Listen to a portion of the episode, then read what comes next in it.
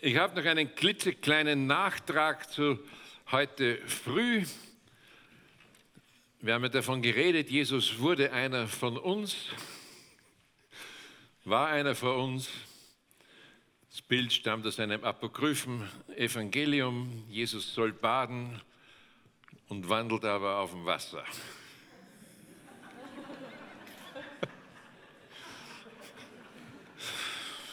Wie gesagt, nicht kanonisiert, apokryph. Das dritte Thema für uns heute Abend wird sein ein Leben zum Lob seiner Herrlichkeit. Und ich beginne wieder mit einer kleinen Blütenlese und das kreist natürlich um diese Wirklichkeit der Herrlichkeit. Galater 4,19 haben wir schon mehrfach gehört, dass Christus in euch Gestalt gewinnt. Und dann ein ganz tolles Wort, das auch im Lied vorgekommen ist. Wir schauen alle mit aufgedecktem Angesicht die Herrlichkeit des Herrn wie in einem Spiegel. Und wir werden verklärt in sein Bild von einer Herrlichkeit zur anderen, von dem Herrn, der der Geist ist. Und aufpassen, hier steht nicht, wir werden verklärt werden, sondern wir werden verklärt. Das ist der Prozess, der sich jetzt abspielt. Und Verklärung heißt eigentlich nichts anderes, als dass etwas klar wird, dass etwas zur Klarheit kommt. So ähnlich wie auf dem Berg der Verklärung, dass Jesus verklärt erscheint und deutlich macht, der Vater, der Zimmermann aus Nazareth, das ist doch mein Sohn. Der Zimmermann aus Nazareth, das ist der Gesalbte, das ist der Messias. Er ist nicht nur der Tekton, der Baumeister, der Baufacharbeiter, sondern er ist wirklich mein Sohn. Das wird da am Berg der Verklärung klar und wir werden jetzt zu Menschen, in denen das auch klar wird, wer Gott ist, an uns soll es sichtbar werden. Und Epheser 1, die Verse 6, 12 und 14 haben wir gerade gehört, so ein hinreißender Text übrigens, Manche wissen das ja, dass dieser Text, diese Verse 3 bis 14, ein einziger Satz im Griechischen ist ohne Punkt und Komma. Wenn Paulus völlig atemlos ist, weil ihn etwas restlos begeistert und hinreißt, dann macht er solche Sätze und solche Sätze hat er im Epheserbrief noch mehrere. Dann werden wir noch sehen, wie Johannes in seinem ersten Brief das schreibt, Kapitel 2, Vers 6, leben, wie er gelebt hat. Und dann eine ganz spannende Stelle in Johannes 4, 17, Johannes 17, die Verse 22 und noch ein bisschen das Umfeld, das, darauf gehe ich gleich ein. Und da sagt Jesus was Atemberaubendes über die Jünger in seinem Gebet. Ich habe ihnen die Herrlichkeit gegeben, die du mir gegeben hast, damit sie eins seien, wie wir eins sind. Ich habe ihnen, diesen Jüngern, die Herrlichkeit gegeben, die du mir gegeben hast, damit sie eins sein, wie wir eins sind. Und natürlich dann die Frage, was verherrlicht denn nun Gott? Was ist zur Ehre Gottes? Was ehrt ihn? Was drückt ihn aus? Wo hat man am ehesten das Gefühl, jetzt ist er da, Gott ist gegenwärtig? Und ein erster Gedankenkreis zur Ehre Gottes und gleichzeitig seine Kraft in meiner Schwachheit. Es gibt Texte in der Schrift, da glaubt man gar nicht, dass Jesus sowas sagen kann. Und das ist für mich so ein spannendes Wort in Matthäus 5, Vers 48, wo er sagt, ihr sollt vollkommen sein, wie euer Vater im Himmel vollkommen ist. Das ist so ein Text, da legen wir unwillkürlich die Ohren an, da stockt uns der Atem, das ist doch zu steil, zu unerfüllbar. Und am liebsten würden wir so ein Wort durchstreichen, rausschneiden oder nach einem Tippex rufen. Ist ihm denn nicht klar, wer wir sind? Die Jünger, schon sie waren keine Elite, schwach, wankelmütig, kleingläubig, dörpisch, zweifelnd, engstirnig.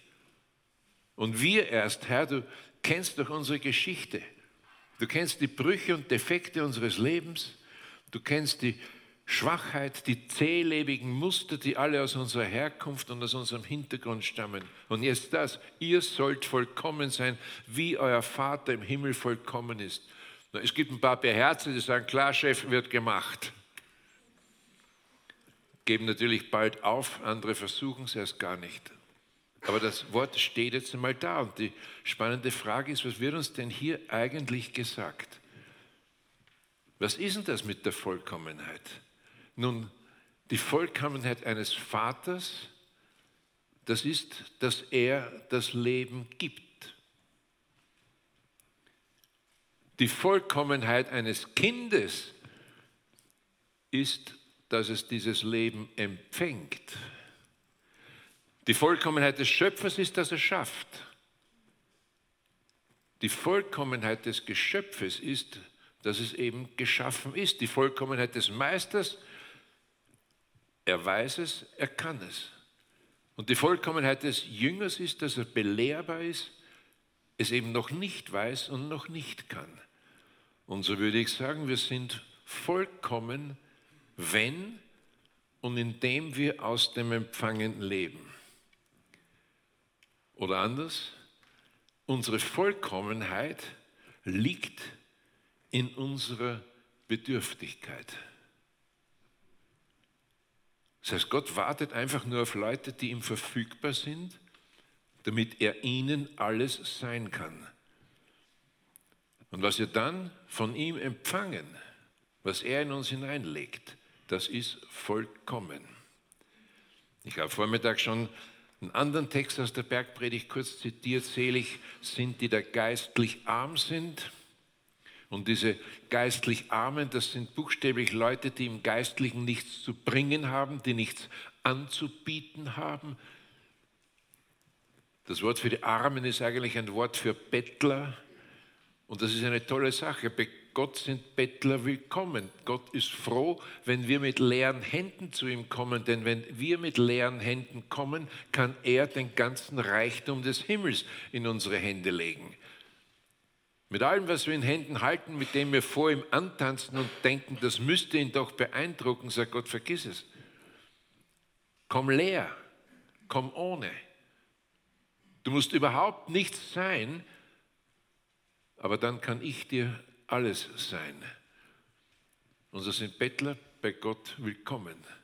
Die sind gut dran, die, was das Geistliche anlangt, nichts vorzuhaben denn das Himmelreich ist ihrer. Oder der ganze Reichtum des Himmels wird hineingelegt in ihre Hände. 2. Korinther 12, Vers 9 hat dann auch dieses schöne Wort von Paulus, können wir jetzt nicht auslegen, diesen Text, aber lass dir meiner Gnade genüge, denn meine Kraft ist in den Schwachen mächtig. Das sagt Paulus, nachdem er dreimal zu Gott gefleht hat, dass er ihm diesen Stachel im Fleisch nehmen soll, dass der Feind ihn schlägt. Und man darf sich in Klammern das durchaus anmerken gerade so begnadete Leute, Leute, die so brauchbar sind, so verfügbar sind wie der Apostel, die sind zugleich oft auch wahnsinnig schwer angefochten. Es gibt kaum begabte Mitarbeiter, die nicht auch ihre Leiden haben, verborgene oder offene. Manchmal ist ein behindertes Kind in einer Familie, bei anderen ist es ein seelischer Defekt, eine Neigung, etwas, das sie nicht loswerden. Und solange man keine Kompromisse damit schließt und es nicht heiligt oder heilig spricht, und solange man sich zu Gott hin bewegt und sagt, sei mir Sünder gnädig,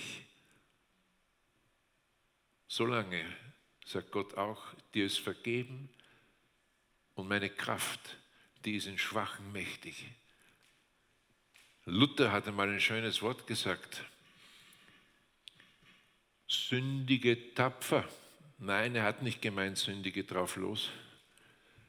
Er hat einen Brief an zwei Kaufleute geschrieben, die wegen geschäftlicher Dinge nur die Wahl hatten zwischen Pest und Cholera.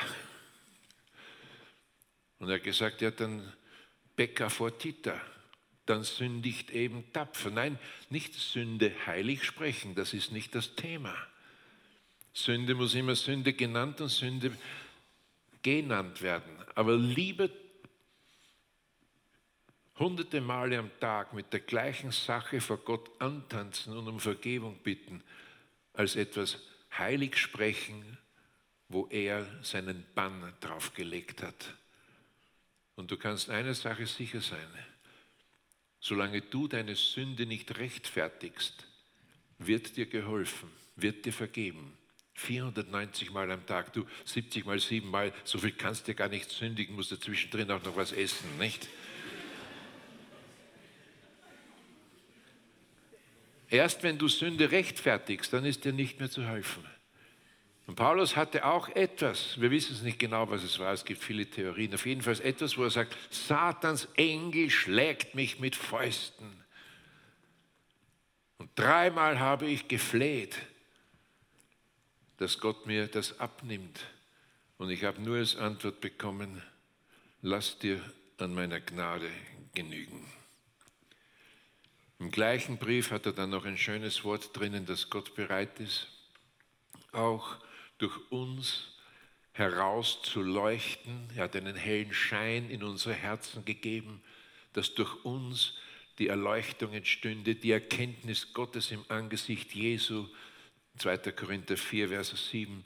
Jesaja 42, Vers 3, dieses unglaublich schöne Wort, das geknickte Rohr wird er nicht zerbrechen, den glimmenden Docht wird er nicht auslöschen. Nein, er dämpft es nicht aus, er löscht es nicht aus, er facht es an. Und ich habe in einer Übersetzung das auch dann gefunden, dass dieses geknickte Rohr eigentlich etwas ist, das man immer noch verwenden kann, indem man es zuspitzt, sodass daraus ein Schreibgriffel wird.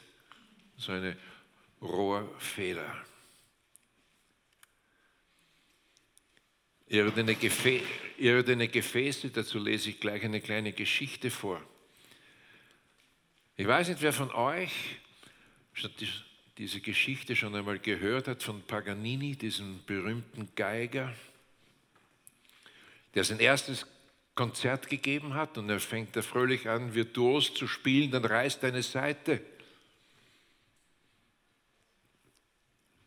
Er spielt weiter. Dann reißt noch eine Seite.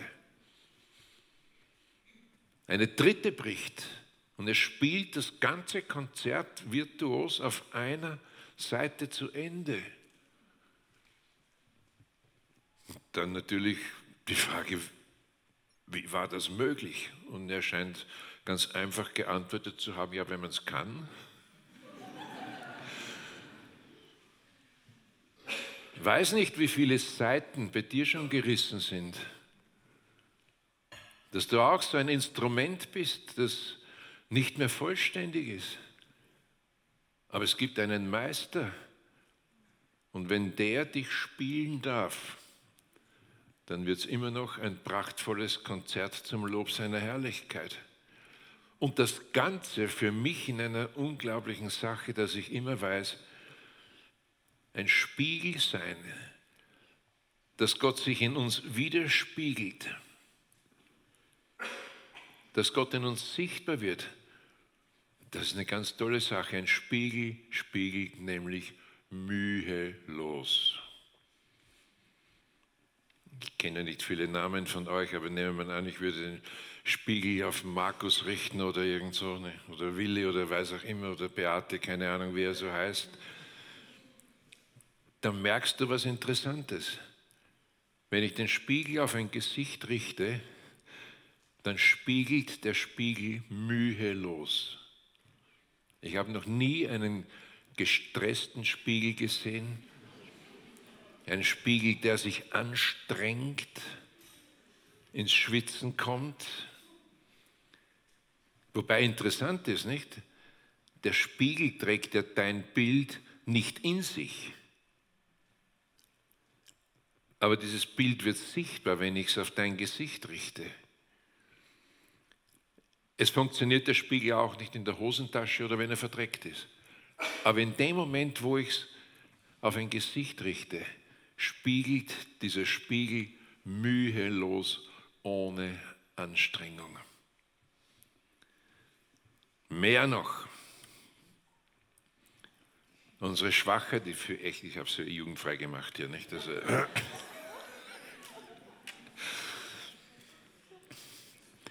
Unsere Schwachheit das ist kein Hindernis für Gott. Und Gott schafft auch aus schwierigem Stoff immer noch seine Meisterwerke. Diese Figur, der David von Michelangelo, das war ein überdimensionaler Marmorblock, so von 420 äh, Zentimetern oder 4,20 Meter Länge. Er war gekrümmt, hatte gefährliche Eiseneinsprengungen. Horror für jeden Bildhauer, weil der dann weiß, da wo die Nase hätte sein sollen, ist jetzt eine Delle. Andere hatten an diesem Block schon herumgepfuscht und wieder aufgegeben. Die Stadt Florenz hat diesen Block aus den Steinbrüchen von Settignano eben freigegeben und ausgeschrieben, dass jemand da eine Kolossalstatue macht. Das haben schon etliche probiert und wieder aufgegeben. Bis Michelangelo eines Morgens hinausgeht in die Steinbrüche von Settignano und diesen Block da im Morgenlicht schimmern sieht und da hat er, so sagt seine Biografie, so etwas wie eine Vision. Er sieht die Gestalt, die in diesem Block drinnen ist. Und er lässt den Block in seine Werkstätte hinunterbringen und so ein halbes Jahr circa arbeitet er dran, pausenlos.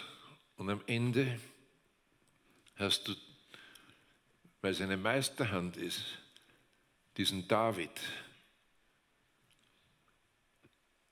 Und so kommt es nicht darauf an, was Gott vorfindet,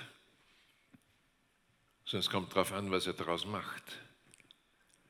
Später hat man dann gefragt, ob das schwierig gewesen sei, diese Statue zu machen. Sagt er, nö, ich musste nur das Überflüssige und Störende wegschnippeln. Ich musste nur das Überflüssige und Störende entfernen kein typisches Understatement eines Künstlers, eines echten Meisters. Also auch schwieriges Material ist keine Begrenzung für Gott. Und wenn ich das in ein paar Sätzen zusammenfassen darf, dann würde ich sagen, wir können unsere Geschichte nicht rückgängig machen. Wir können uns nur mit ihr versöhnen. Und wir dürfen auch wissen und glauben, dass diese unsere Geschichte mit defekten Brüchen, mit verkorksten Mustern und so weiter, dass das keine Peinlichkeit für Gott ist und dass sich Gott dieser Geschichte nicht schämt. Und so gilt etwas für mich persönlich, das habe ich sehr früh in meinem Glaubensleben kennenlernen dürfen, denn denn ich habe so eine Geschichte, die eben, wie gesagt, nicht ganz einfach gewesen ist. Und sehr früh ist es schon über meinem Leben gestanden, durch gute Verkündigung auch, dass ich nicht nur das Ergebnis meiner Vergangenheit bin, sondern ich bin vor allem auch das, was Christus aus mir macht. Bist nicht der Sklave deiner Geschichte, sondern bist ein Kind der Zukunft. Und was du mit ihm vor dir hast, prägt dich stärker als das, was hinter dir liegt. Wo du mit ihm hingehst, ist wichtiger als das, wo du herkommst. Und du kannst werden wie er, weil er in dir ist. Und alles, was er ist, kann ich dann sein, weil er in mir ist. Nein, meine Geschichte muss mich nicht bestimmen. Meine Geschichte muss nicht das letzte Wort haben. Meine Herkunft muss nicht zu einer Katastrophe, zu einem Verhängnis werden, sondern Jesus sagt, dann gib mir den Scherben her. Ich bin Spezialist, aus zerbrochenen Gefäßen immer noch etwas zu machen. Er kann durch rissige Gefäße immer noch Wasser auf trockenes Land gießen. Und er kann auch durch Risse immer noch hindurch leuchten. Weiß nicht, manche kennen diese Geschichte vielleicht. Gefällt mir. In Indien lebte einst ein Wasserträger und für seine Aufgabe benutzte er zwei große Krüge. Hier nochmal das Gefäß. Wo ist denn das Ding jetzt hin? Ah, hier. Legt eine Stange über seinen Nacken, befestigt an jedem Ende der Stange einen Krug. Einer der Krüge hatte einen großen Riss, während der andere vollkommen in Ordnung war. In dem unversehrten Krug kam immer die vollständige Portion Wasser beim Haus seines Herrn an, während der rissige Krug jeden Teil nur halb voll ankam. Und zwei Jahre lang ging dieser Wasserträger denselben Weg. Der unversehrte Krug wurde stolz auf seine Leistungen. Der rissige Krug schämte sich seiner Unvollkommenheit, fühlte sich elend, weil er nur die Hälfte von dem schaffen konnte, wofür es gemacht war. Und schließlich eines Tages am Fluss sprach der rissige Krug mit seinem Besitzer über sein bitteres Versagen. Ich schäme mich und ich möchte mich entschuldigen, dass ich nur die Hälfte meines Wassers zu deinem Haus bringen konnte.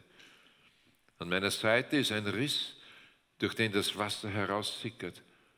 Wegen meines Mangels kannst du nicht den vollen Nutzen deiner Anstrengungen genießen. Da erwiderte der Wasserträger lächelnd, wenn wir jetzt zum Haus meines Herrn zurückgehen, möchte ich, dass du auf die schönen Blumen am Weg achtest. Und auf dem Gang vom Fluss zurück schaute sich der rissige Krug um. Hast du bemerkt, dass es nur auf deiner Seite des Weges Blumen gibt, nicht aber auf der Seite des anderen Kruges? bemerkte der Wasserträger. Der Grund ist, ich habe immer schon von deinem Mangel gewusst. Ich habe ihn mir zunutze gemacht. Ich habe auf deiner Seite des Weges Samens ausgesät und jeden Tag, wenn wir hier entlang gegangen sind, hast du sie bewässert. Und so konnte ich schon zwei Jahre lang diese schönen Blumen pflücken, um den Tisch meines Herrn zu schmücken. Wenn du nicht so wärst, wie du bist, hätte ich nicht diese schönen Blumen, um sein Haus zu ziehen. So handelt Gott. Brüche, Defekte, Risse, Unvollkommenheiten, schwierige Lebensgeschichten und so weiter, all das ist kein Hindernis für ihn. Mein Vater war Kriegsheimkehrer, Alkoholiker, hat nicht mehr so richtig ins Leben hineingefunden. Ziemlich intelligent, wie meine Mutter sagt, aber er hat es nicht mehr gepackt, wie viele Männer, die nach dem Krieg nach Hause gekommen sind und nur den Flucht in den Alkohol kannten. Und wir lebten auf sehr beengten Verhältnissen, so elf Quadratmeter war unsere Wohnung groß. So groß sind heute Badezimmer oder Vorräume. Nicht? Lebten wir zu dritt. Und ich hatte eines Abends einmal ein Holzkästchen, wo man so Käsestapel drinnen gehabt hat. Vielleicht kennen das die Älteren noch. So ein Holzkästchen liegen lassen am Boden. Ich hatte gespielt, ich hatte mir das Kaffeepäckchen Möbelchen zusammengesammelt. Gibt es heute auch wieder. Ne? Tisch, Stühlchen, Kasten, Bett und damit gespielt, geträumt. Und wer sich mit Entwicklungspsychologie ein bisschen auskennt, der weiß, dass Kinder beim Spielen sehr oft ihre Zukunft vorwegnehmen. Und wie gesagt, das habe ich vergessen wegzuräumen. Mein Vater kam nach Hause und äh, betrunken und stolpert darüber und flucht und trampelt drin rum, macht alles kaputt. Traumzerstörer nennt man sowas. Ich habe mir von da so ein bisschen eine Misserfolgsneurose eingehandelt. Und ich habe diese Misserfolgsneurose natürlich auch in den Glauben mit hineingenommen. Man bekommt ja beim Gläubigwerden keine neue Seele. Man muss mit der Seele glauben, die man geworden ist. Und so saß im Grunde meines Herzens so etwas wie so eine Misserfolgsneurose.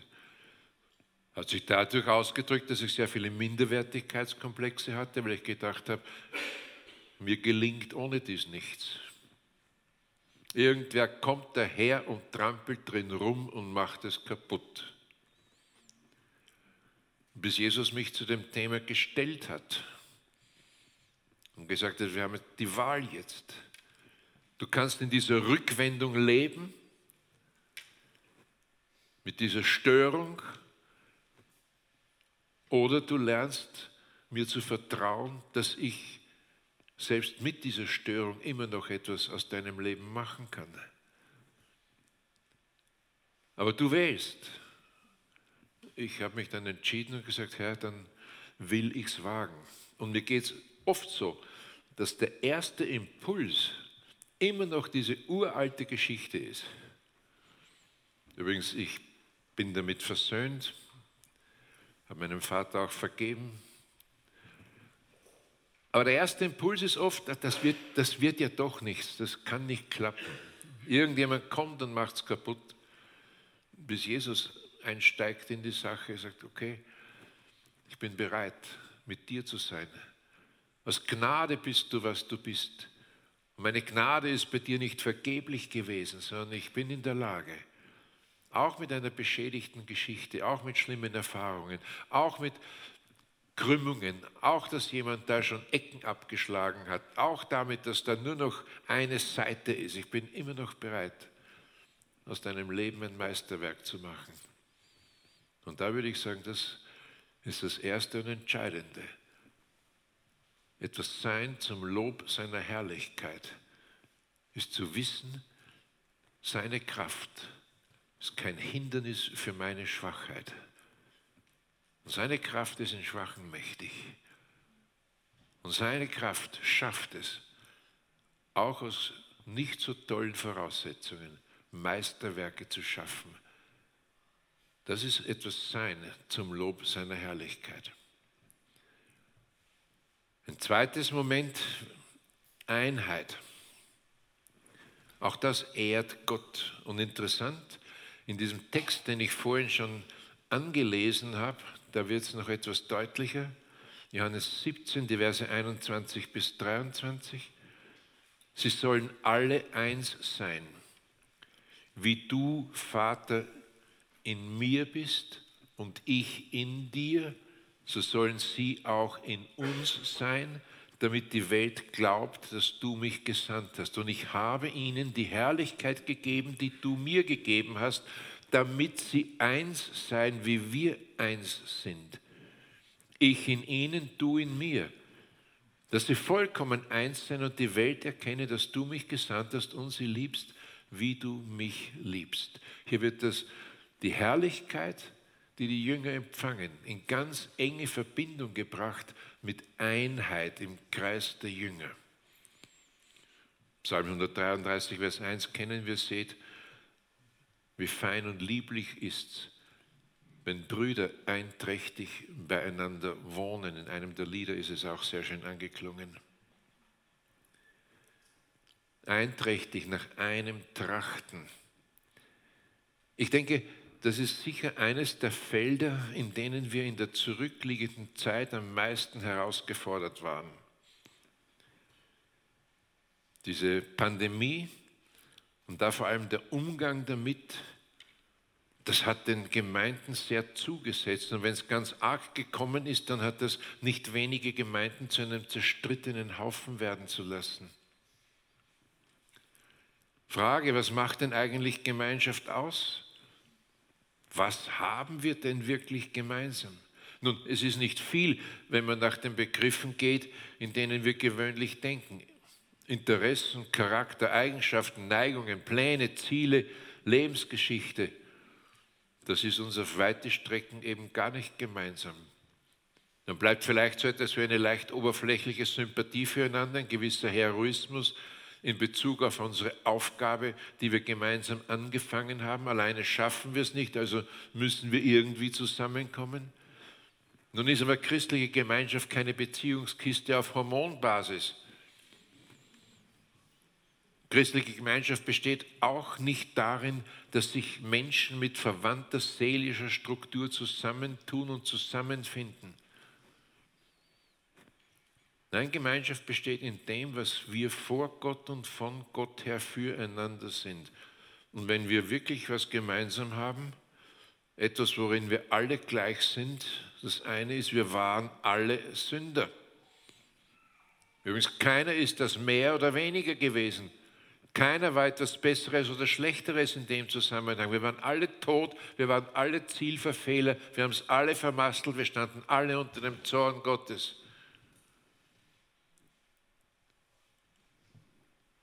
Da brauchen wir uns nicht miteinander vergleichen, das zählt nicht. So wie Gott die Sache beurteilt, sagt er, du bist ein Kind des Todes gewesen. Bewahrt uns übrigens auch vor Vergötzungen, Überschätzungen in den Himmel heben uns, bewahrt auch vor der Verachtung und Geringschätzung des Bruders. Wir waren alle gleich in dieser Hinsicht und dann sind wir in etwas anderem auch gleich. Wir sind alle Geliebte Gottes, die durch Jesus Christus begnadigt, gerecht erklärt und erlöst sind. Alle empfangen den Heiligen Geist, alle werden als Söhne und Töchter Gottes adoptiert. Jeder, ausnahmslos jeder ist ein Mensch, für den Gott seinen geliebten Sohn gegeben hat, für den Gott das Beste geopfert hat. Jeder ist den Gott, ist diesem Gott Vater einen gekreuzigten Christus wert. Jeder, ausnahmslos. Keiner hat es verdient, aber es wird auch niemandem vorenthalten. Und keiner ist auch da, mehr oder weniger, besseres, schlechteres. Keiner ist so gut, dass er es nicht bräuchte und keiner ist so schlecht, dass Gott ihm das nicht gerne schenken würde. Auch der Schwächste und Sündhafteste unter uns ist von Gott unwahrscheinlich geliebt und allen ist vergeben, auch dem schlimmsten Sünder. Und der Stärkste unter uns ist auch nur ein Mensch, der nur aus dem vollbrachten Werk Christi Jesu am Kreuz in der Auferstehung und zu Pfingsten sein Leben vor Gott hat. Das ist uns gemeinsam. Jeder ist vor Gott rein, umkleidet mit der Gerechtigkeit Jesu Christi. Jeder ist eine Behausung, ein Mensch, in dem der lebendige Christus Wohnung genommen hat in der Person des Heiligen Geistes. Und man kann auch nicht mehr oder weniger Heiligen Geist haben kommen wir am letzten Vortrag noch darauf zu sprechen. Der Heilige Geist ist eine Person und es gibt ihn weder auf Raten noch portionsweise. Jeder ist adoptierte Tochter und Sohn, an Sohnesstadt angenommen. Nein, wir sind nicht eins, weil wir alle die gleichen Überzeugungen haben. Nee. In Corona Times, da haben sich viele über den Tisch ziehen lassen und auf einem Nebenkriegsschauplatz unnötige Kämpfe sich darin verstricken lassen. Und bei dem Thema sage ich, bestenfalls können wir uns darauf einigen, dass wir uns in manchen Dingen nicht einig sind. Aber der entscheidende Satz ist was anderes. Einander lieb haben und einander lieben ist wichtiger als Recht haben. Und es gibt für mich einen klassischen Fall zu dem Thema, das Paulus verhandelt in Römer 14 und 15. Da geht es auch um Überzeugungen. Da geht es auch um Gewohnheiten. Da geht es auch um Dinge, die mir heilig sind und die Dinge, die anderen heilig sind. Da geht es um diese ganze Frage, wie kommt man miteinander zurecht, wenn man aus komplett verschiedenen Hintergründen herkommt. Und da waren die messianischen Juden in dieser Gemeinde, die hatten noch ganz viel Altes Testament intus, auch um die Frage, wenn es darum ging, was ist rein, was ist unrein, was darf man essen, was darf man nicht essen. Und die saßen jetzt auf einmal mit Heidenchristen in der gleichen Gemeinde zusammen und der Heidenchrist hat zum Thema Essen gesagt, ich weiß nicht, was dein Problem ist. Der hat sich gerade vom Markt eine Schweinshaxen Jupiter geholt. Schopfsteak Zeus, wie auch immer. Wo ist das her? fragt der Judenchrist. Ja, vom Markt. Ist das etwa Götzenopferfleisch? Denn das wurde am Markt ja entweder sehr billig weggegeben oder überhaupt verschenkt. Der Heide würde sagen, das ist doch mir wurscht. Der Geist klebt doch nicht am Stoff. Bei einem messianischen Juden drehen sich an der Stelle die Zehennägel auf. Schüttelt sich nur. Hat eine lange Geschichte, können wir jetzt nicht darauf eingehen. Und Paulus gibt in diesem Kapitel Hinweise und Anweisungen darauf, wie man da miteinander umgeht. Bei Überzeugungen, die unterschiedlicher nicht sein könnten. Und das haben wir in Corona Times bis zum Exzess mitverfolgen müssen, durchexerzieren müssen. Und wisst ihr, was das Tolle ist? Paulus entscheidet in Römer 14 und 15 nicht, wer recht hat. Er sagt nicht, der liegt richtig, der andere liegt richtig. Er sagt nur, wie man miteinander umgehen soll.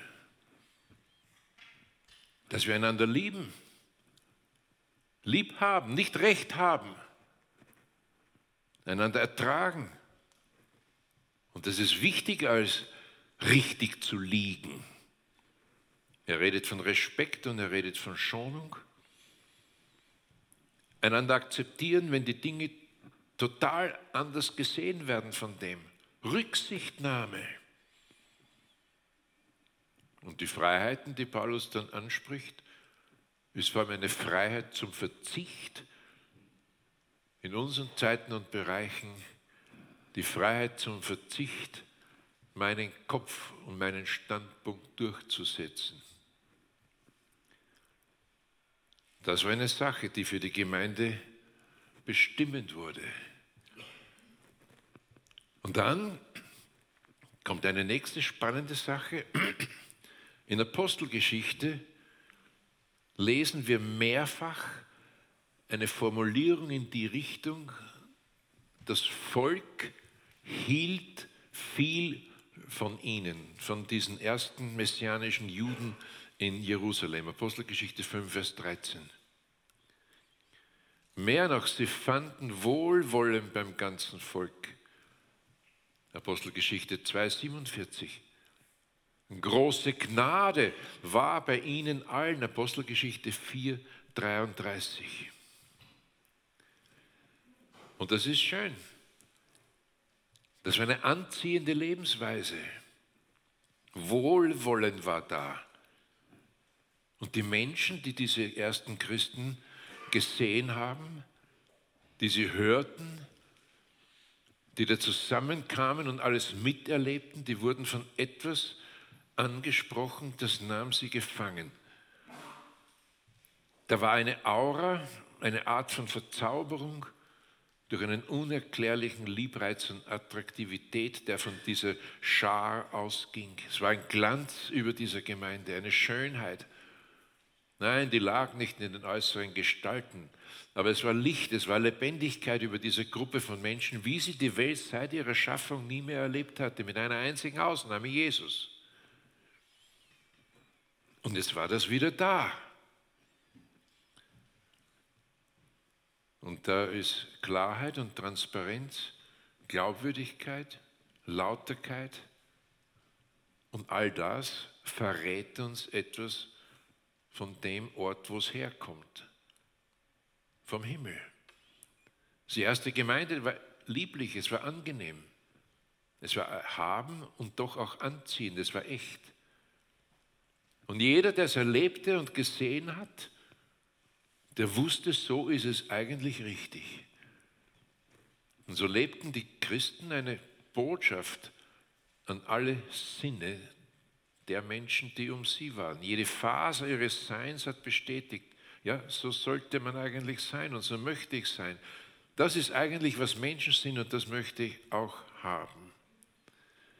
Übrigens nur so in Klammern, in den ersten sieben Jahren etwa wird fast die Hälfte von Jerusalem gläubig an den Messias Jeschua.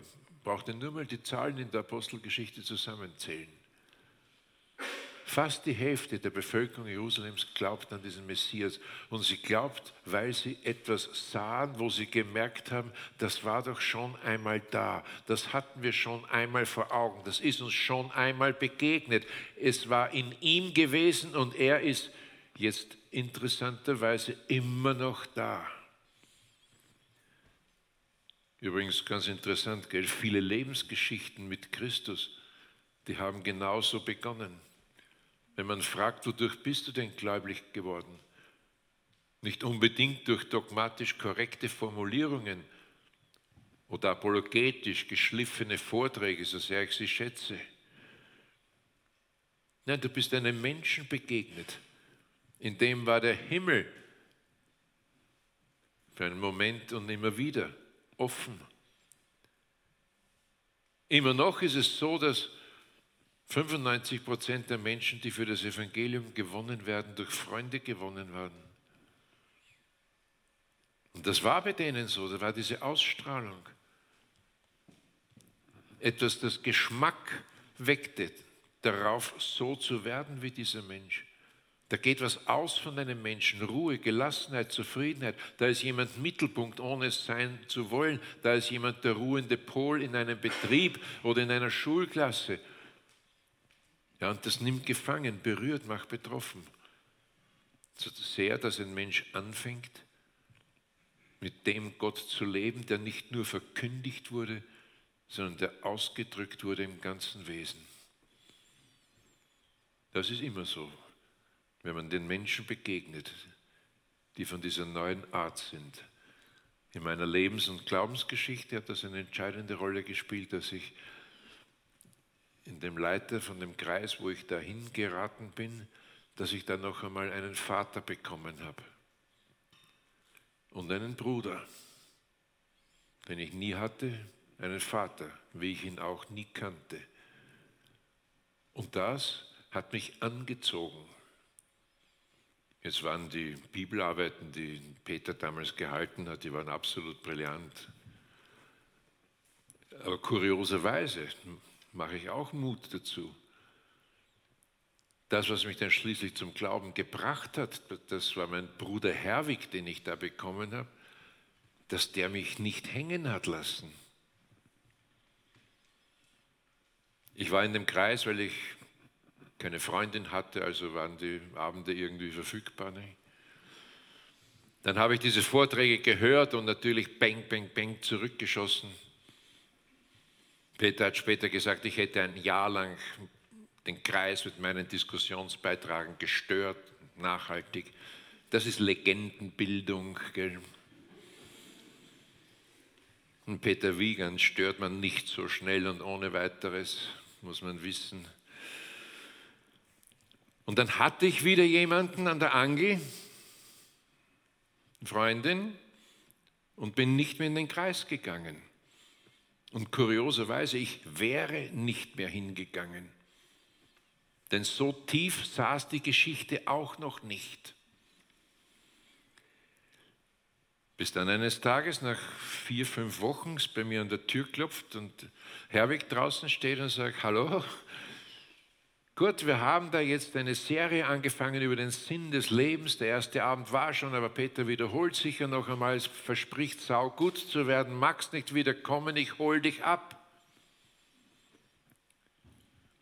Und schon der Erste, der mich in den Kreis gebracht hat, ich bin nicht gekommen, weil mir jemand ein Traktat in die Hand gedrückt hat, sondern ich bin hingegangen, weil mich jemand hingebracht hat. Übrigens ganz kurios, der, der mich hingebracht hat, hat mich nur abgeliefert. Der ging gar nicht in den Kreis. Später habe ich dann erfahren, dass der nur zweimal in seinem Leben um sich geschlagen hat, geistlich, aber jedes Mal einen getroffen hat. Und dann der Herwig, der mich wieder abgeholt hat und mitgenommen hat und hingebracht hat.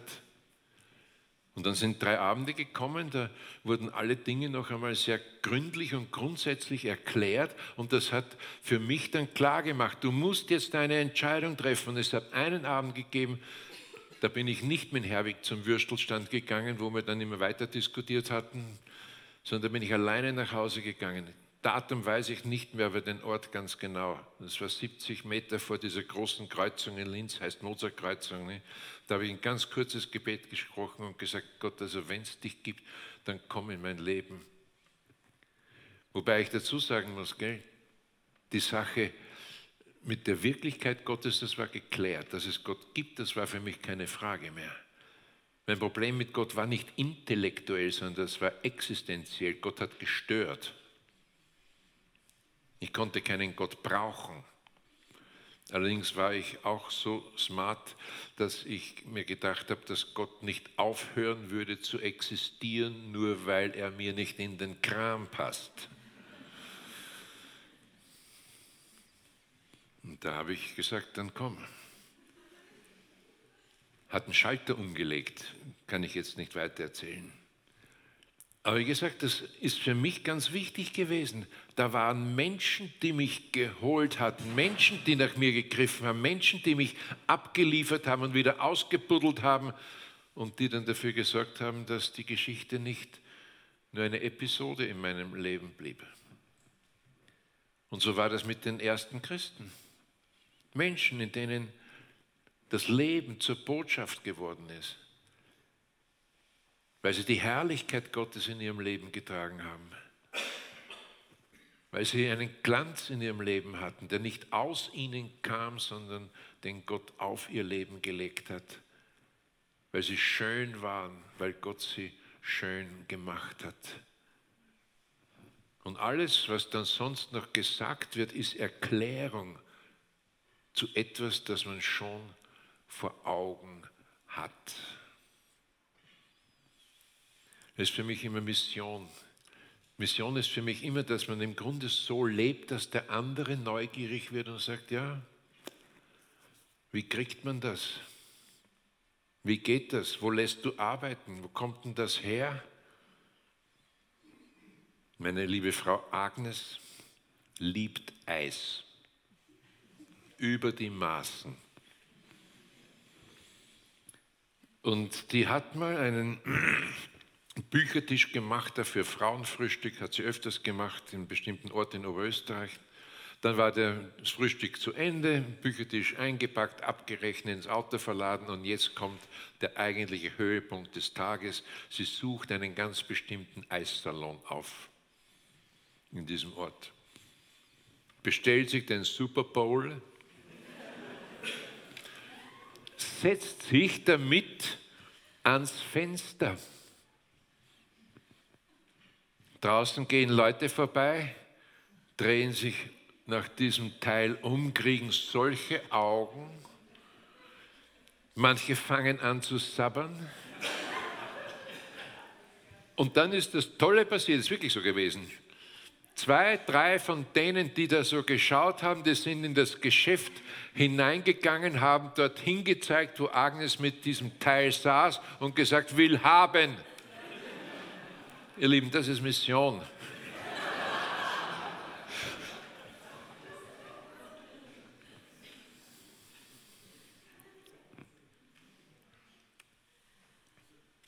Noch eine spannende Sache um diese Gemeinde. Ich nenne sie mir gern das fünfte Element oder sie waren ein Herz und eine Seele und hatten alle Dinge gemeinsam. Jetzt werden Leute gleich nervös werden. Kenne ich. In Apostelgeschichte 2, die Verse 44 und 45, ich lese, ich lese nur aus der Bibel vor, gell? Alle aber, die gläubig geworden waren, waren beieinander und hatten alle Dinge gemeinsam. Sie verkauften Güter und Habe und teilten sie aus unter alle, je nachdem es einer nötig hatte. Und dann vergleichbarer Text, Apostelgeschichte 4, 32 bis 35. Die Menge der Gläubigen aber war ein Herz und eine Seele. Wir sprechen gerade über Einheit. Nicht einer sagte von seinen Gütern, dass sie sein werden, sondern es war es war ihnen alles gemeinsam und mit großer Kraft bezeugten die Apostel die Auferstehung des Herrn Jesus und große Gnade war bei ihnen allen. Es war keiner unter ihnen, der Mangel hatte, denn wer von ihnen Äcker oder Häuser besaß, verkaufte sie, brachte das Geld für das Verkaufte und legte es den Aposteln zu Füßen und man gab einem jeden, was er nötig hatte. Eine haarsträubende Praxis. Man kann natürlich fragen, war das unüberlegter Enthusiasmus, unreife Schwärmerei? War das so die selbstvergessene Begeisterung des Anfangs, die bald einmal einer nüchternen Sicht der Dinge weichen würde? Oder ist es ein unaufgebbares Modell und Merkmal, womöglich das vergessene und verweigerte Element. Das fünfte Element, ohne das funktionieren die anderen vier nämlich auch nur halb.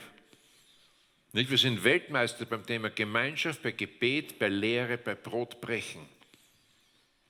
Aber dann geht der Text eben weiter in Apostelgeschichte 2.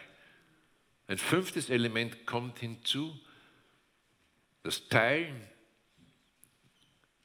Und fehlt es uns womöglich an überzeugenden Zeichen in dieser Zeit, weil wir die Zeichen, die wir setzen könnten, nicht setzen, hält der Heilige Geist zurück, weil wir zurückhalten.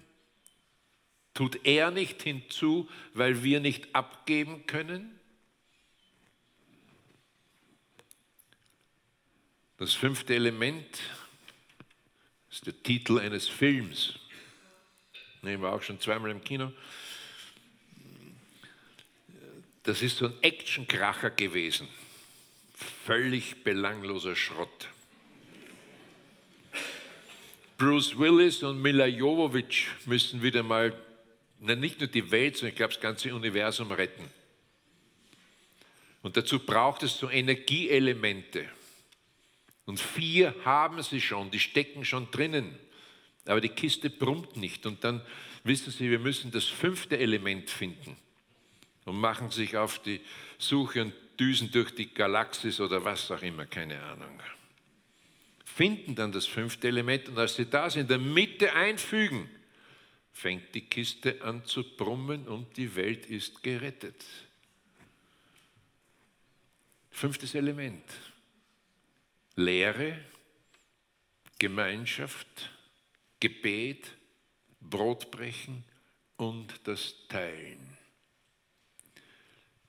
Zur Klärung hier hinzu, es ging nicht um eine klassenlose Gesellschaft, sondern es ging um Gütergemeinschaft. Es hieß nicht alles verkaufen, sondern es hieß, keiner sollte Mangel leiden. Teilen nach dem Maß, wie es einer nötig hatte. Der Hintergrund ist auch interessant. Die Bevölkerung Jerusalems begann zunehmend zu verarmen. Darum auch später die Kollekten aus den Gemeinden, die nach Jerusalem geschickt wurden. Der Tempelbau hatte bis zu 18.000 Menschen Arbeit gegeben, aber dieses Projekt lief jetzt aus. Je mehr das fertiggestellt wurde, desto weniger Arbeiter wurden benötigt. Dazu kamen Witwen, von Leuten, die aus der Diaspora heimgekehrt waren und dann verstorben waren, in Israel begraben sein wollten und haben dann eine unversorgte Frau zurückgelassen. Später ist in Römer und in 2. Korinther ausführlich die Rede davon, dass Jerusalem dringend die Hilfe anderer Gemeinden benötigte. Das ist der realistische Hintergrund. Nein, es ging nicht um Nivellierung oder Enteignung, sondern aktive Hilfe in den Nöten. Sie hatten ja auch weiterhin ihre Häuser, in denen sie sich treffen konnten, aber sie teilten, was sie hatten. Und es war nicht das Ideal von Besitzlosigkeit, sondern ausgehend von der Realität erlebter Not vor Augen teilten sie, was sie hatten und sorgten dafür, dass keiner Not leiden musste. Und von daher wird uns vielleicht verständlich, warum die Sache mit Ananias und Sapphira so schlimm war. Da ging es nicht einfach nur um ein bisschen Heuchelei, sondern das war reif auf eine der schönsten Früchte der jungen Gemeinde. Denn Ananias und Sapphira hatten dieses Sozialkassensystem korrumpiert. Da bestand die Möglichkeit, dass man in eine Sozialkasse sich eingebracht hat, weil man wusste, es wird nicht reichen im Alter, also steige ich jetzt ein und gebe ab, was ich habe und werde daraus versorgt. Und sie hatten etwas zurückgehalten. Ananias und Sapphira sind Leute, die haben den Gott Mammon wieder auf den Thron gesetzt. Das, was so Wohlgefallen auch auslöste, wo sie Gnade beim Volk halten, wo sie gut angesehen waren, war unter anderem auch das, dass diese Christen Gott Mammon vom Thron gekickt hatten. Mammon war entthront worden und hier sind zwei Leute, die ihn wieder auf den Thron setzen.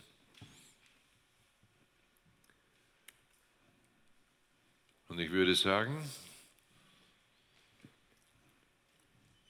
Herausforderung für die Gemeinde heute wird Fürsorge. Wenn und weil die Einrichtungen, an die wir uns gewohnt haben, nicht mehr ausreichen. Wir brauchen da nicht lang herumzuschauen. Es ist keine Neuigkeit, dass wir auf einen gewaltigen Pflegenotstand zusteuern.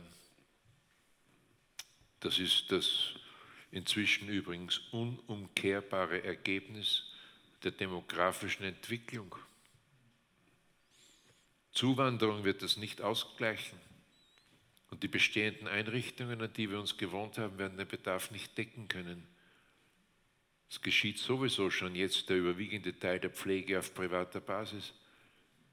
Die Not wird eines Tages, eines nicht allzu fernen Tages, da wird die neue Not womöglich nicht einmal das Geld allein sein, sondern schlicht Manpower.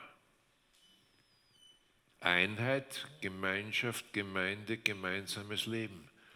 Das kann dann darin bestehen, füreinander da zu sein, einander beizustehen, Formen gemeinschaftlichen Lebens zu entwickeln, in denen wir uns in den Nöten nicht allein lassen. Denn wie gesagt, die Einrichtungen, an die wir uns gewöhnt haben, werden es nicht mehr schaffen. Familien aufgrund von Mobilität sind oft weit auseinander verstreut. Aber es könnten WGs werden für Senioren, in denen El Alte den Älteren helfen. Modelle gibt es schon, wo man sich aber auch gemeinsam um die Kinder kümmert, statt sie einfach dem Staat zu überlassen. Sicherlich Neuland. Aber ich denke, dass man anfangen muss, sich einen Kopf zu machen. In unserer Waldgemeinde in Köstenberg, da passiert das schon übrigens ganz toll. Wir brauchten da nicht einmal ein Gremium, brauchten nicht einmal Sitzungen, Ausschuss.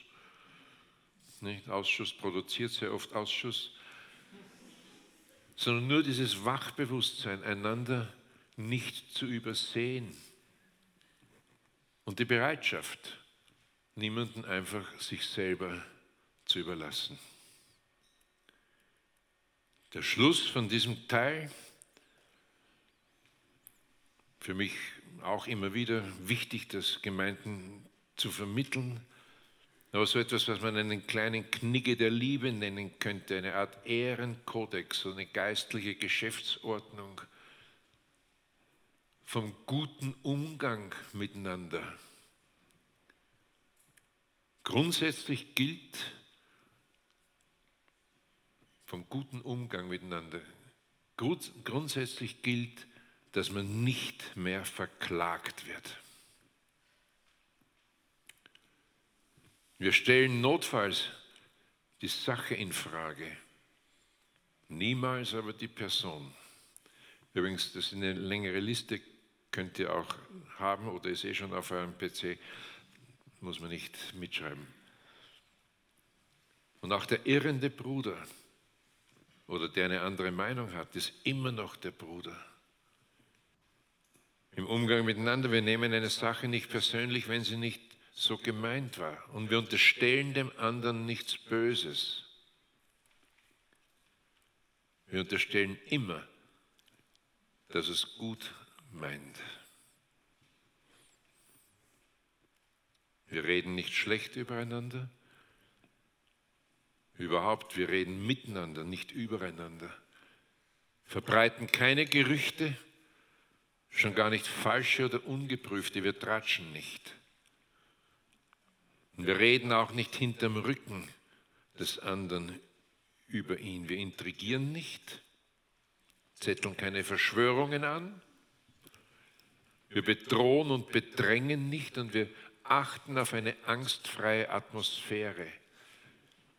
Übrigens ist immer nur in einer angstfreien Atmosphäre, dass Kreativität gedeiht. Wenn ich immer Angst haben muss, egal in welchem Kreis oder Gruppe, wenn ich irgendwas Falsches sage, dann entweder gucken sie alle pikiert oder reißen mir gleich den Kopf ab. Da entwickelt sich keine Kreativität. Es braucht angstfreie Atmosphäre. Ich darf auch mal was Dummes sagen, ich darf auch mal was sagen, was nicht trifft. Oder wir hatten einen in unserem Team, das war ein Spezialist für viel Reden. So richtige Ideenschleuder. Wir haben es freundlich schmunzelnd ertragen, denn zwei von diesen drei Dutzend Ideen waren dann brauchbar. Und wenn der das nicht machen kann, dann kommt gar nichts. So, Klammer zu. Wir gehen auch nicht grob miteinander um. Also ich kenne ja so ein paar deutsche Bundesländer ein bisschen näher. Ich will jetzt nicht über Bayern reden, aber ich kenne ein anderes Bundesland, die sagen einfach, so sind wir. Wumm, wumm grob, frech, fast gehässig. Ja, so sind wir, das lasse ich dann nicht gelten. Weißt du warum? Jesus ist nicht so. Und weil der in dir wohnt, kannst du auch sanftmütig, freundlich, barmherzig, gütig und milde sein, ohne an Klarheit zu verlieren. Also nicht grob, aber dafür großzügig mit Wertschätzung, Lob und Anerkennung. Und wir entschuldigen uns sofort, wenn wir uns im Ton vergriffen haben. Oh, ich hatte ein, zweimal so richtige Troubles mit meinem Chef. Er war der Gesamtleiter, ich war der geistliche Leiter und ich habe manchmal das Gefühl gehabt, dass es redet der mir zu viel drein und da bin ich dann richtig ruppig geworden. Hier bin ich ja streichelweich und habe da zweimal richtig vom Leder gezogen. Er rauscht raus. Und ich war auch sauer. Und wieder so ein Moment, wo Jesus mich gestellt hat. Du gehst augenblicklich rüber, entschuldigst dich für deinen Ton, damit ihr miteinander weitergehen könnt. Und du lässt es nicht anstehen. Habe ich gemacht. Mich entschuldigt, wir haben uns in den Arm genommen und konnten immer wieder weiter gut zusammenarbeiten.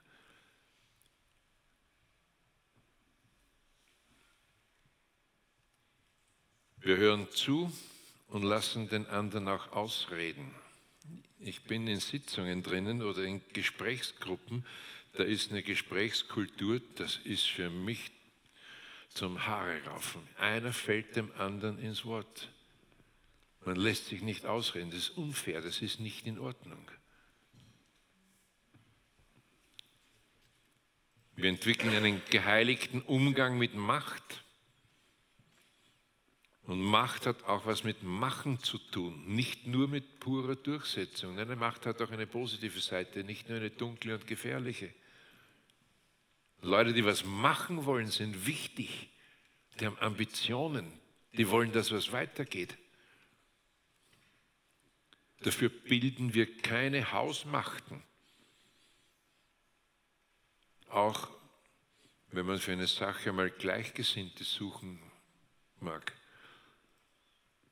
Ich habe das in Erinnerung vor zahllosen Jahren inzwischen, dass ein Pfarrer, wo ich Jugendarbeit gemacht habe, mit mir im Gespräch war da auch so, wir haben uns sehr gut verstanden. Und dann hat der so beiläufig gesagt, ja, der und der Presbyter ist jetzt für ein halbes Jahr von seinem Betrieb her in Abu Dhabi. Und ich muss diese Zeit nutzen, um mir hier eine Hausmacht aufzubauen.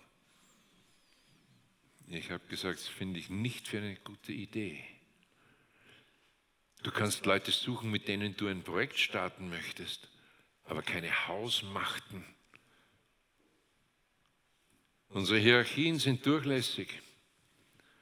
Das heißt, wenn der Leiter der Arbeit oder der Gemeinde in einer Arbeitsgruppe ist, hat er nicht automatisch die Leitung, sondern ordnet sich ein und bringt seinen Beitrag.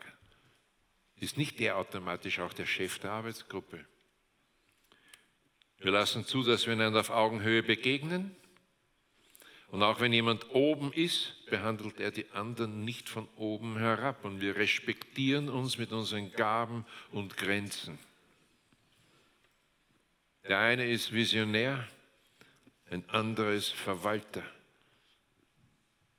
Und beides wird gebraucht. Und wir verkneifen uns Gabenprojektion. Gabenprojektion heißt, nur weil ich diese Gabe habe, denke ich, jeder andere müsste sie auch so haben. Ich kann zum Beispiel nicht auf Leute zugehen und sie einfach Fremde Stand der Pede ansprechen, kennst du Jesus?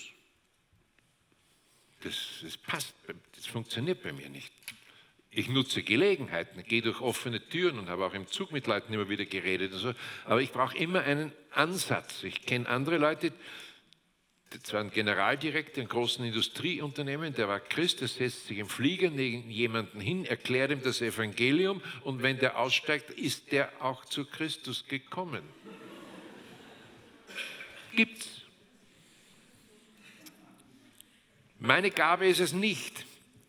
Ich muss daran denken, wie ich vor Jahren ganz früh mal einen Bibelkurs da teilgenommen habe auf Schloss Klaus und da hatten wir einen Referenten, der toller Kerl, ich mochte ihn. Und der hat uns dann so ein bisschen was über persönliche Evangelisation verklickert, auch so, ne? mit dem Heftchen damals, vier geistliche Gesetze. Wer ist alt genug, dass er das noch kennt? Ja. Später heißt Gott persönlich kennenlernen. Und das braucht man eigentlich nur jemanden erklären und wir sollen das machen. Ich mache das, steige im Zug ein in Klaus, da war so ein größeres so ein Forum von der Konstruktion des Waggons, sehe ich jemanden stehen, hole mein Heftchen raus und fange an, dieses Heftchen zu erklären. Ich weiß bis heute nicht, ob er taub, stumm oder beides war.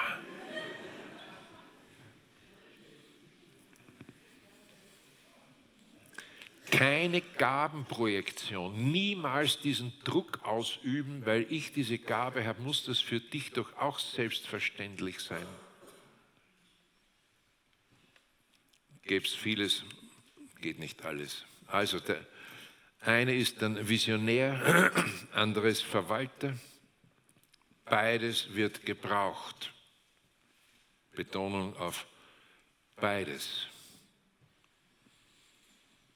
Es gibt von der Persönlichkeitsstruktur eher Leute, die haben so eine Freiheitsstruktur, die wollen immer am Horizont unterwegs sein. Land für Jesus erobern. Machen das auch. Hinterlassen regelmäßig Chaos. Jetzt was Verwaltung angeht, Buchhaltung, nicht? die sagen auch, ich habe die Gabe der Buchhaltung nicht. nicht? Ich habe nur Ausgaben, aber keine Belege. Und dann gibt es in jedem guten Team eher die Leute, die sind wirklich solche Verwaltungsmenschen, das sind eher die ähm, Traditionstypen, Ordnungstypen. Und die wollen natürlich alles geordnet.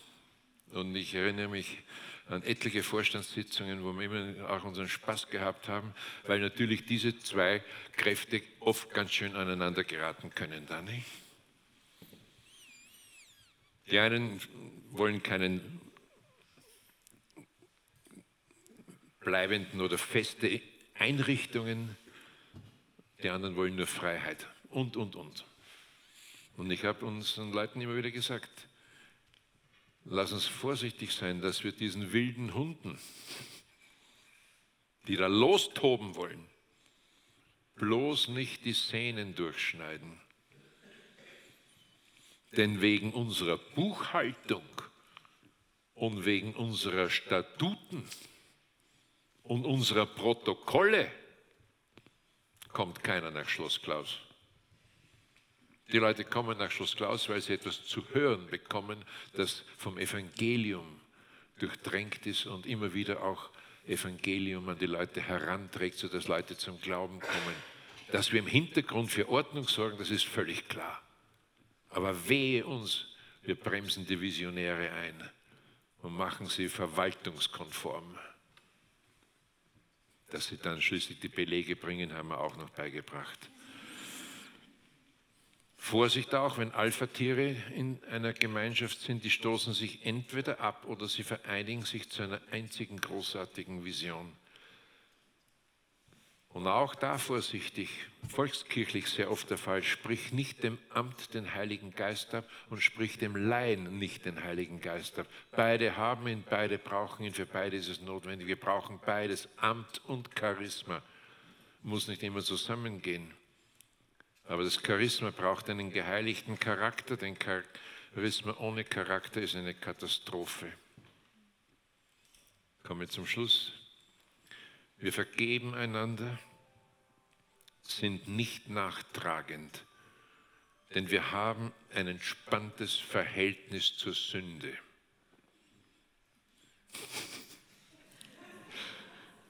Der Satz ist mir beim Frühstück einmal mit Agnes rausgerutscht, da rutschen mir öfters so Sätze raus. Und die sagt, wie bitte, was meinst du? Entspanntes Verhältnis zur Sünde. Ich sage, ich meine, Sünde passiert. Sünde kommt vor. Und von Sünde geht die Welt nicht unter. Und wenn jemand Buße tut drüber, dann ist es auch vergeben und ist aus und vorbei. Und ich halte sehr viel davon, was man Rehabilitation nennen kann. Und das ist eine der ganz tragischen Geschichten oft in unseren Gemeinschaften, dass wir zwar im Kopf wissen, ja, dem ist vergeben im Namen Jesu, und gleichzeitig sehen wir ihn immer noch mit diesem Makel. Es haftet den Leuten an.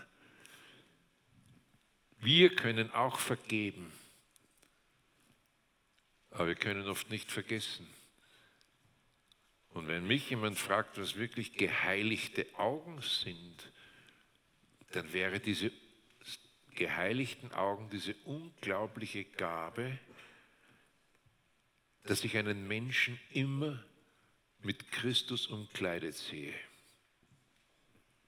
Nein, nicht als Dreckspatz, sondern ich sehe ihn umkleidet mit Christus. Und das ist korrekt. Und da kann man nur darum beten, dass einem das wirklich auch geschenkt wird. Wir vergeben einander übrigens, gell? Braucht man nicht lang drumherum drum reden. Verweigerte Vergebung ist eine der ganz großen Blockaden für Segen. Denn wer nicht vergibt, macht sich schuldig und Gott segnet keine schmutzigen Hände. Also wir vergeben einander und streben Versöhnung an, wobei ich auch dazu sage, Vergebung ist einseitig. Das ist eine Einbahnstraße, da fährst du alleine. Egal, ob dir danach ist oder nicht. Vergeben, weil Christus dir so viel vergeben hat den anderen aus dem Gefängnis seiner Schuld herauslegen, den anderen bei Gott abgeben, egal ob der sich bei dir entschuldigt, ob er es einsieht oder nicht, du vergibst und übergibst ihn an Gott und sagst, das ist jetzt deine Angelegenheit, dein Fall, du musst mit ihm zurechtkommen. Versöhnung wäre schön, aber aufpassen, nicht? Das ist dann mit Gegenverkehr. Und es ist nicht ausgemacht, ob es da nicht kracht.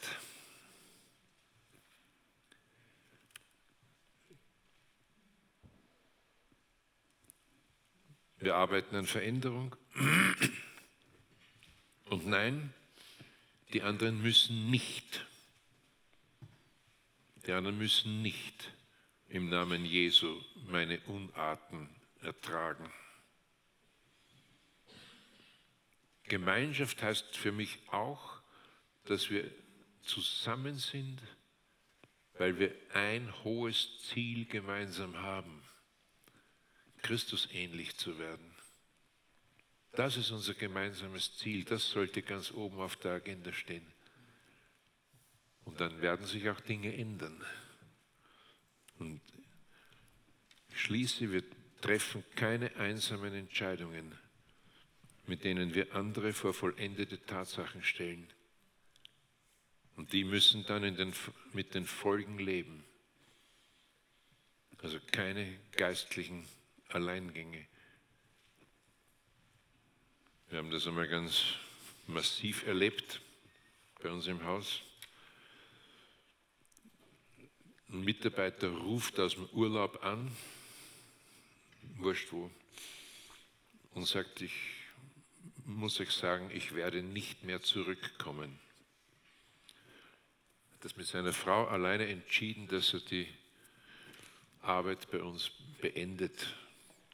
Wir haben ziemliche Brösel gehabt, denn er stand fürs ganze Jahr im Programm und es musste ein Plan B kommen. Geht auch in Teilen, da wage ich mich vielleicht ein bisschen weit vor, es geht zum Teil auch in Fragen der Lebensführung. Wen heirate ich? Nein, jetzt muss man sich nicht den Partner vom Ältestenrat aussuchen lassen. Aber wenn man eine gewisse Unsicherheit hat, dass man vielleicht keinen Nichtchristen heiraten sollte, dann wäre das schon gut, wenn das auf den Tisch des Hauses kommt.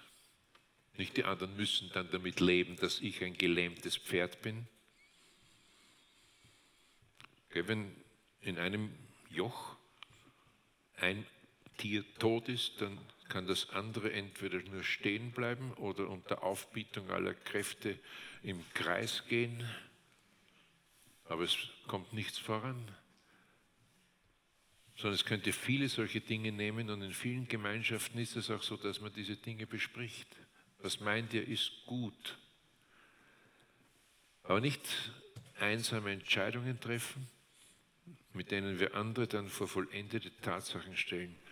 Und die müssen dann mit den Folgen leben, also keine geistlichen Alleingänge.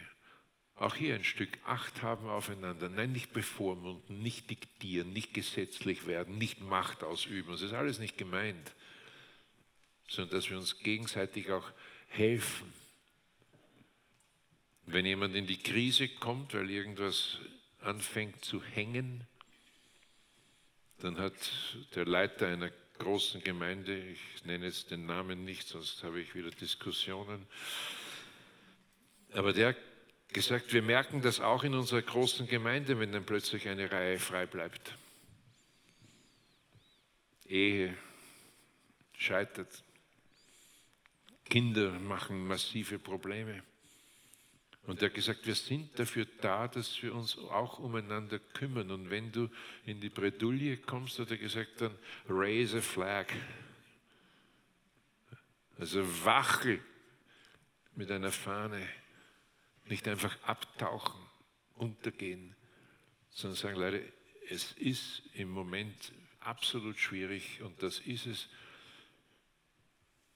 Könnt ihr mir helfen, dass wir da gut durchkommen und so weiter und so weiter. Das wäre Einheit, gemeinsames Leben. Das wäre die schöne Sache. Und Bruderschaft heißt, ich kann mit allem kommen und ich werde dafür nicht verklagt. Im Gegenteil. Bonhoeffer hat das einmal so gesagt, die Sünde will den Menschen für sich haben. Wenn ein Mensch aber beichtet, sich dazu stellt, es bekennt, dann verliert die Sünde ihre Macht. Hat sie einen Menschen allein, ist er ohnmächtig. Hat der Mensch einen Bruder, dann kann es gut werden. Denn der Christus im Bruder ist stärker als der Christus in mir. Und den kann man nicht so leicht austricksen. Hier lasse ich es und fallt mit euch die Hände. Herr Jesus Christus, wir wollen das so nehmen, wie wir es hören, dass du selbst dort, wo die Lebensumstände mal schwierig waren, Kindheit, Lebensgeschichten, Prägungen, Muster, Verletzungen, Deformierungen, dass das auch in deiner Hand immer noch zum Segen werden kann. Und dass du nicht darauf angewiesen bist, perfekte Verhältnisse vorzufinden, sondern du kannst jedes Leben zum Segen machen. Wir wollen aber auch das andere nehmen, Herr, was wir gemeinsam haben. Und dass wir lernen, einander eher zu lieben, als Recht zu haben. Wir möchten das auch lernen, dass wir teilen können, geben können. Und wir möchten das auch lernen, dass wir einen guten Umgang miteinander haben, sodass die Welt draußen sagt, seht, wie sie einander lieben. Amen.